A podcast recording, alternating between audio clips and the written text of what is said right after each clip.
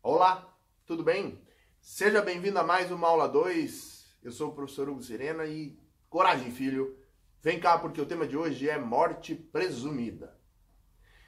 É, deixa eu contextualizar aqui, deixa eu dar alguns passos atrás para que você entenda do que é que eu estou falando. Bom, o Código Civil estabelece que a existência da pessoa natural, sua física, se extingue com a sua morte. O problema é que em algumas circunstâncias não é possível cravar de maneira categórica que a pessoa morreu. Por exemplo, ela pode ter simplesmente desaparecido. Está há dois anos sumida e ninguém sabe do seu paradeiro. Eu não tenho absoluta convicção de que ela morreu, não consigo fazer um laudo médico, não consigo atestar de maneira categórica isso. Mas eu preciso dar algum tipo é, de segmento para essa situação, pelo simples fato de que eu não consigo estabelecer esta situação temporária, transitória, enfim, pendente pro resto da vida, né? A morte tem consequências jurídicas, traz implicações jurídicas. Por exemplo, do ponto de vista do direito de família, extingue casamento, extingue relação de parentesco. Do ponto de vista do direito das sucessões, deflagra transmissão patrimonial em favor de herdeiros, enfim. Então eu preciso, de alguma maneira, diagnosticar essa morte. E se eu não consigo fazê-lo fisicamente, né, faticamente, como é que faz? Bom, o legislador estabeleceu a possibilidade de você presumir a morte em circunstâncias muito específicas. Mas para isso é preciso passar por um procedimento para a decretação da ausência.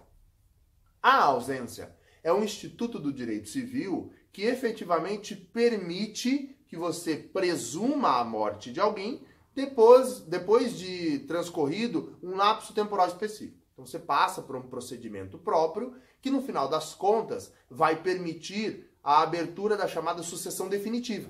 Porque daí você presume a morte de maneira cabal e transfere o patrimônio deste sujeito até então ausente e agora morto, né? o presumivelmente morto.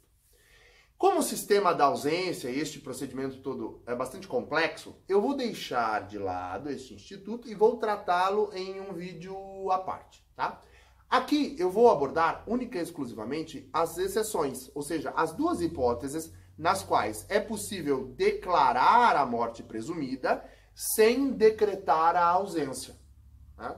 O sujeito simplesmente sumiu, eu não preciso passar pelo trâmite todo, eu já consigo presumir a sua morte. Quais são essas duas hipóteses de morte presumida? Ou seja, quando eu não consigo diagnosticar a morte e ao mesmo tempo eu não preciso passar pelo procedimento da ausência. Primeira hipótese, quando o sujeito estava exposto a um perigo extremo de vida, o que fazia com que, eh, de maneira altamente provável, ele estivesse falecido. Então, sujeito que supostamente tenha falecido porque estava exposto a um premente, a um manifesto, perigo de vida. Por exemplo, sujeito sofreu um acidente de avião e nunca foi encontrado. É a típica circunstância em que o sujeito está manifestamente sobre um grande perigo de vida. Então, uma vez não encontrado, é possível que se presuma a sua morte, independentemente da decretação de ausência. E a segunda hipótese, aí bastante extrema, bastante limite, é aquela na qual o sujeito, é, tido como prisioneiro de guerra, não for encontrado ou não for resgatado em até dois anos após o término dos conflitos.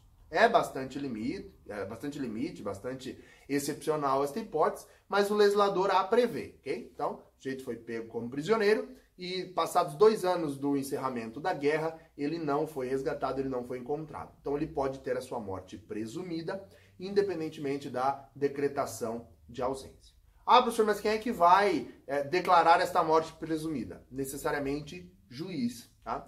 E aí a sentença prolatada vai substituir o assento da morte e vai fixar lá uma data provável da sua morte, porque é a partir desta data que os efeitos da morte, efeitos jurídicos, obviamente, vão ser deflagrados, né? especialmente do ponto de vista do direito das sucessões. Tá? Então, é efetivamente isto, presumir uma morte ficta, porque eu não consigo apurá-la é, realmente. Tá? Então, a morte encerra essa existência natural e quando não for possível diagnosticá-la, nós partiríamos para uma morte presumida, nas hipóteses do artigo 6 do Código Civil.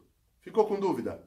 Manda aqui um comentário, me liga, manda um sinal de fumaça, que eu terei o maior prazer de te atender. Valeu, filho. Obrigado. Um grande abraço. Tchau.